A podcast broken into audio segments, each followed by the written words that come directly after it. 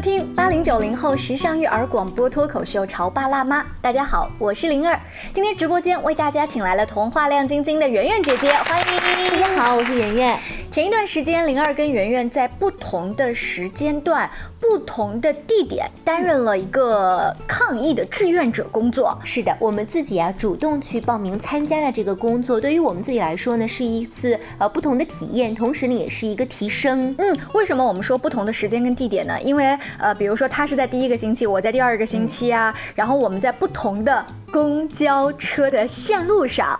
当时你服务的是十路公交车，对，我是呃第五巴士的十路公交车。我的线路其实对于我来说是一个非常怀旧的线路啊，嗯，比如它路过了黄山路，然后到了长江路，然后又到了我们以前广电的老台百花井。那这一路都是我以往的这些点点滴滴的回忆。是我当时服务的是幺三六路嘛，呃，那为什么今天在节目的一开场，圆圆跟灵儿要在节目当中说这一个下沉的工作体验跟我们的潮爸辣妈节节目到底有什么关系呢？哎，千万要提醒大家，今天的节目会让呃你有一个很好的机会，把它转发给家里的爷爷奶奶、外婆外公。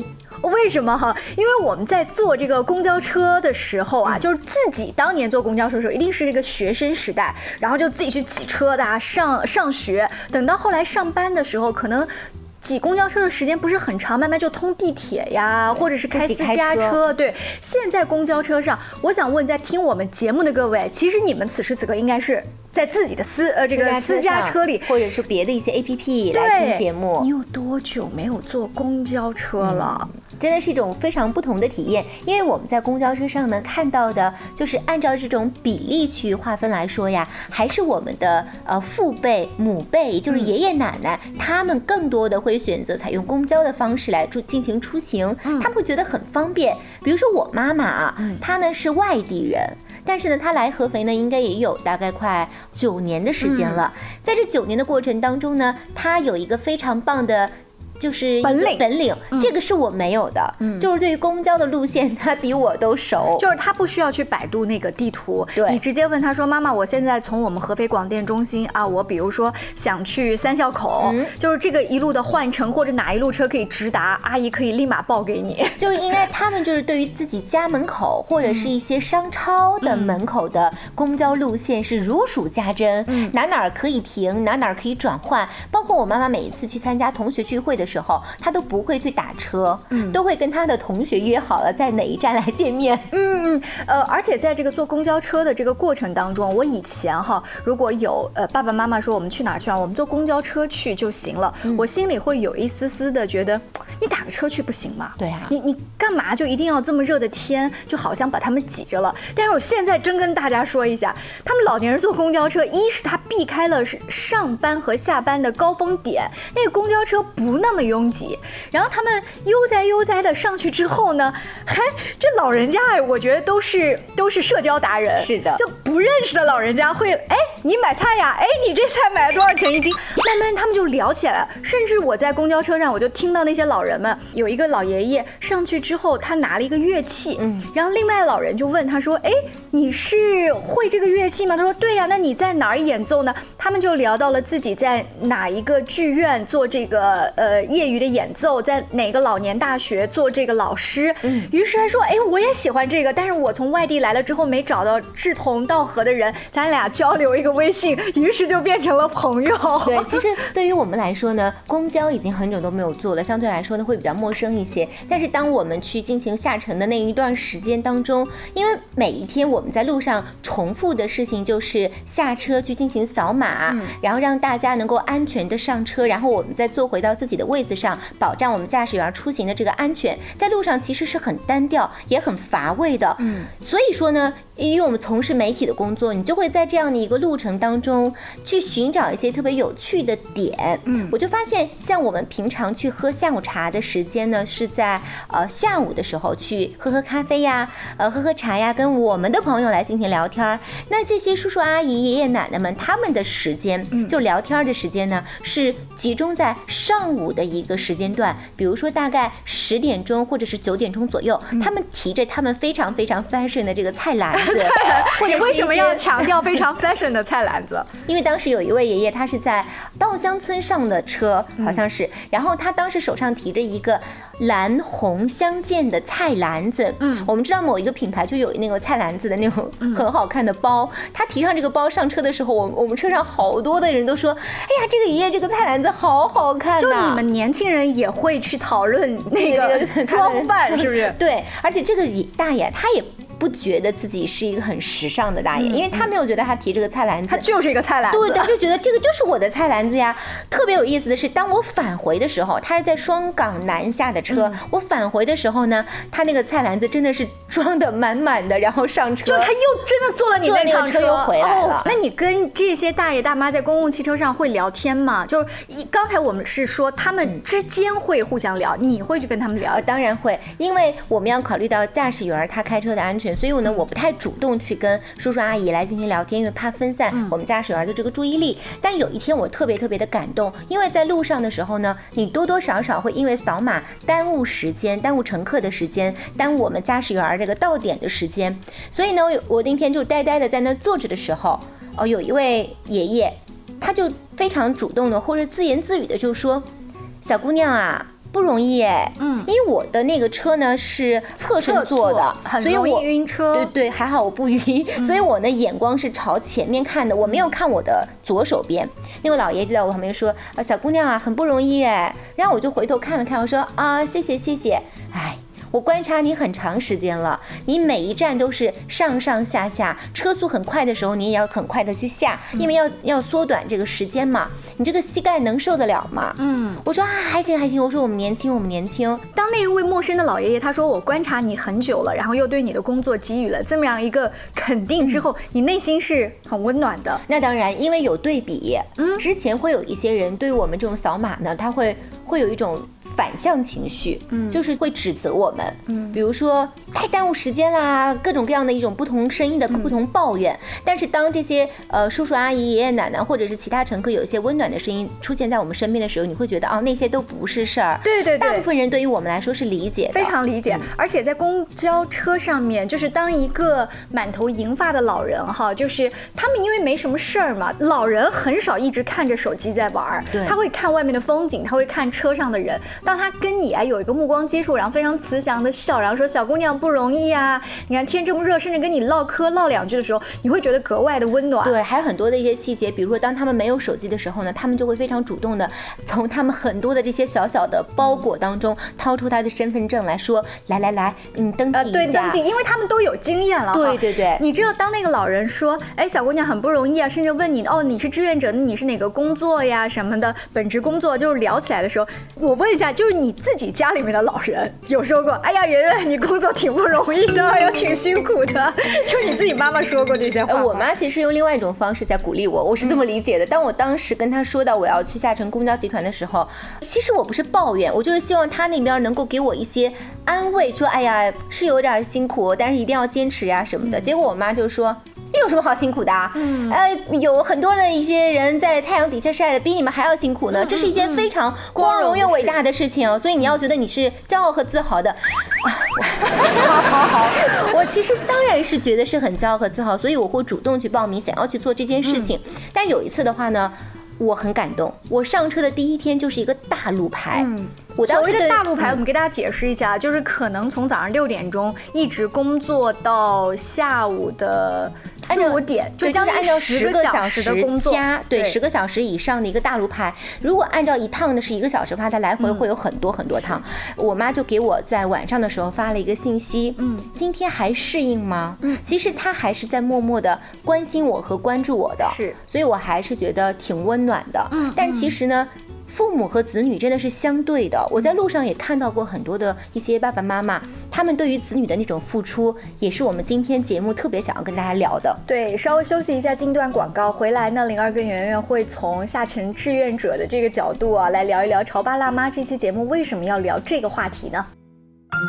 你在收听的是《潮爸辣妈》，小欧零二，叫你变成更好的爸爸妈妈。广告之后，欢迎您继续锁定八零九零后时尚育儿广播脱口秀《潮爸辣妈》。今天灵儿跟圆圆在直播间，我们要聊那些坐公共汽车的爷爷奶奶，他们身上可爱的地方，当然也有我们看到很心疼的地方。嗯在上半段，其实我们大多数的时候，他们是很温暖的哈，就是还来跟我们唠家常哈。圆圆也甚至看到了他们身上有很 fashion 的地方，啊，那个非常菜篮子非常，除了那个菜篮子之外，外呢，还有一件特别搞笑的事，我就发现女人们，无论是多大的年龄聚在一块儿，他们的分贝都很高。奶奶们他们聊天的声音真的是非常之高，非常高而且你能够被他们那种欢乐啊所感染到。嗯就不一定是认识的，对对他们也可以立马就社交达人啊。刚才圆圆提到了一个很 fashion 的一点哦，其实我也发现他们的这个这个时髦还体现在月票卡的包包这个小细节上。对，呃，有可能他们是买了一个成品的小包包，有可能是他们自己勾花，哎，或者是编织编织，反正 DIY 的各种各样。因为我坐在离司机非常近的那一个旁边的小位子，我可以看到每个上来的人刷卡的那个卡外面的卡包长什么样。都是不一样的啊。对，我就在想，你有没有就是在听节目的各位潮爸辣妈，你有留意过你的父母亲他们办的是一张什么样的公交卡吗？呃，也许他们的年龄还没有到办老年卡的时候啊。如果有的话，你你知道去哪里帮他们办这个卡，然后去哪里帮他们充这个钱嗯啊、甚至是他们装卡的这个袋子装在哪里？为什么我们说要多问一句呢？因为我也看到有一些老年人踉踉跄跄的上了之后呢，可能是他的儿女在下面送他上来，上来就是说你往前再坐几站，你就要到哪个医院下，我在那儿接你，或者什么谁谁谁在那儿接你。你知道有的老人这边嘴上说嗯嗯嗯好，然后上来之后其实是不记得了，不记得之后他的卡。也就随手放在一个口袋里，或者是一个他的包的不知道哪个边缝里，就找不着了。就这个时候，就是在家里的时候，我们做儿女的，是不是要经常跟他强调一下，放在这个口袋里，你别弄丢了哈之类的。对，但是现在很多的我发现，呃，就是因为七十加以上的这些爷爷奶奶，他们都是用敬老卡。对。但是真的又戴着口罩，很多的这些爷爷奶奶们，他保养的真的太好了。你不相信，他们已经到了七十加。对我后来就发现说，我就换了一种这个跟他们沟通的这种方式，就是我都不叫他们爷爷奶奶了，我就说我就直接让他们上来，他们刷完之后，我才知道他是敬老卡。哦因为有的如果他刷了他不是，你要喊他就很尴尬，对对不对？还有一次是一个阿姨，她刷了敬老卡之后，她看着我笑着说，哼。看不出来吧？我换了一顶新的假发。太 可爱了，这个特别特别可爱啊！其实，在整个过程当中，来做零二这个节目，我印象特别深刻，是想讲两位，有一个呢是一对儿夫妻，另外呢是一位阿姨。我们先说那位阿姨吧，我们就叫她黄阿姨。她呢，就是在我第二次上大陆牌的时候呢，特别特别遗憾，就是她在路上出了一个小小的交通事故。嗯，她其实挺年轻的，因为她在刷敬老卡的时候，也在跟我笑说。哎呀，是吧？我还挺厉害的，也不让我去扶他。他说我自己是能能走的。结果在路上就是发生了一个小小的事故，他从车里边一个踉跄摔了一跤。摔完之后呢，我就在跟他聊天嘛，我说，呃，要到医院去检查。他头上鼓了一个很大的包，哦而且他整个这个身体都觉得不是很舒服。但是他当时绝对不打电话给他的孩子。嗯，那个时间他的担心是怕影响孩子的工作。对，那个时间点是下午大概四点半左右。嗯他说我的孩子还没有下班呢，我现在这边的话呢，我自己能解决，嗯所以我现在还不想去打给他打电话打扰他们。我说那谁陪你去医院呢？对吧？这个你没有人陪你去的话，你一个人去我还不放心啊。嗯嗯，他反正就是非常坚持，就是暂时不给自己的孩子打电话。他也跟我说到了，说孩子工作很忙，他也有他的孩子，所以很多父母真的就出现问题的时候，他第一时间想到的就是他自己的孩子。嗯嗯，后来还好，在我们的沟通之下，他把他的哥哥和嫂子叫了过来，陪他去了医院，我们还比较放心一些。要不然也不放心老人自己独自去医院哈。对对对哎，这时候做儿女的，如果听到哈，就是您刚才讲的这一段，心里面会有点内疚啊。嗯就其实我们在多忙的工作的时候，如果你给我打这个电话，我们相信我们跟领导请个假，多少都是可以处理的。但不，我可能会反过来怪我们的爸爸妈妈说，你怎么你为什么就不给我们打电话打电话话呢？对，其实我觉得父母此时此刻的想法，跟我们当时孤身一人出来上班的想法是一样的。我那时候也是这样，就是报喜不报忧。嗯但是我希望我的爸爸妈妈能够理解一点是什么呢？是因为我们年轻，那其实你们已经年老，你们这个时候是更多的需要我们的照顾。我们希望你既能报喜，也能够在第一时间来给我们报忧。嗯，这样的话其实是让我们不要那么担心。嗯嗯，那你觉得会有一些年轻的孩子会觉得自己的爸爸妈妈太矫情吗？就觉得哎呀也没有什么问题的，那你让你的好朋友或者让你的比如说弟弟或者说呃呃儿媳妇怎么陪一下，一定要我大老远去吗？你觉得我身边会有？哦，当然是会有，因为有，所以才是我们做这些节目的一个必要性的存在嘛。嗯，肯定是会有一些不孝顺的啊的孩子，会有意或无意识的给父母传递了这样的一个呃一个想法，所以父母在遇到一些事情的时候，他首先会觉得，嗯，我还是先自己解决吧。嗯，我我想他可能曾经尝试过递出这样的信息，但是被被儿女说，哎呀不行，我工作时间很忙，或者碰壁了哈。呃，我曾经呃看过一篇文章，大。大概的意思是说，我们小的时候做很多事情，父母都是在旁边说没关系，我们再来，没关系，我们再来。但是为什么他们现在在年老，在学计算机或者是智能手机的时候，我们在旁边容易不耐烦呢？换一个角度想，如果我们的父母有一点点不舒服，他们就给我们打电话，他们是不是像孩子一样在撒娇？嗯，是的，就是因为我们说老小孩老小孩嘛。如果你不接他那个撒娇，就像我们小的时候跑过去跟爸爸妈妈撒娇，如果爸妈说：“哎呀，烦死了，到一边去。”你想想看，你的心情是什么样的？非常受挫的啊。嗯。还有一个是，呃，那天晚上我在上夜班的时候呢，我就那是一对夫妻，嗯，年纪呢大概有六十岁左右了，是他们在跟我聊天儿。嗯，他说到一点是什么呢？是他已经这条路线走了很多年。我说他走了多少年呀？七年的时间。嗯，七年的时间，他们一直是从火车站的底站，他们两口住的一个房子，他们在那个底站是他们的房子，但是他们中间估计要坐四十到五十的分钟的时间去他的孩子家，帮他带孙子，带孙子。现在这个孙子呢已经上了初中了，在这七年的时间当中，他们是每天。刮风下雨下雪，都是从早上到家，然后晚上回家。我就问他说，会不会很累呢？他们其实当时是笑着说：“嗯，哎呀，当然是挺累的累肯定是累，那怎么办呢？离不开我们呀。”哎，你刚刚那说那怎么办呢？离不开我们，就老人，你你要给他一些事儿干的时候，他内心觉得我被需要的时候，还是挺开心的哈，存在感。嗯，但这个时候我们做儿女的，是不是也要经常夸夸？还好有你们，如果没有你们，我们都不知道这个孙子怎么办。你看你们烧的菜是最好吃的，孙子最喜欢的，要的可能就是这些肯定的话。嗯。要多给他们一些鼓励的话，其实偶尔呢，还是要多给他们放放假。嗯嗯嗯，就是我非常非常需要你们，但是呢，我也希望你们能够多休息。我是觉得孩子啊，有的时候真的是要多说一些甜蜜的话，去哄一哄他们。嗯，就像我们刚才说的，也许老年人在跟你撒娇，但是我们在现在潮爸辣妈这个年纪，我只习惯了我的儿女跟我撒娇。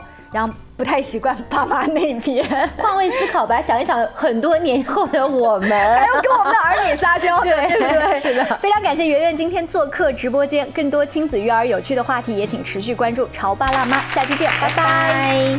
还是一样，太多理所应当，让人觉得平常，不算太小的房。冬暖夏凉的那间，放着我的床，歌颂这种平凡，一两句唱不完，恩重如山，听起来不自然，回头去看，这是说了谢谢反而才亏欠的情感。哦，爸爸妈妈给我的不少不多，我在这年代奔波，足够我生活。年少的轻狂不能用来挥霍，也曾像朋友一样和我诉说。哦，爸爸妈妈总说，经历的坎坷是度过青春的快乐。这时候，这个季节又想起了这首歌。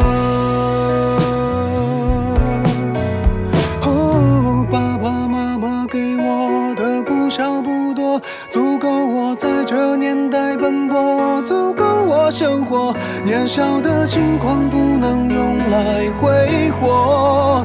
也曾像朋友一样和我诉说。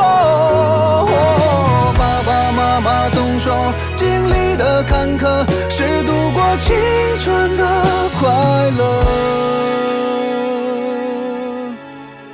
这时候，这个季节又想起了这首歌。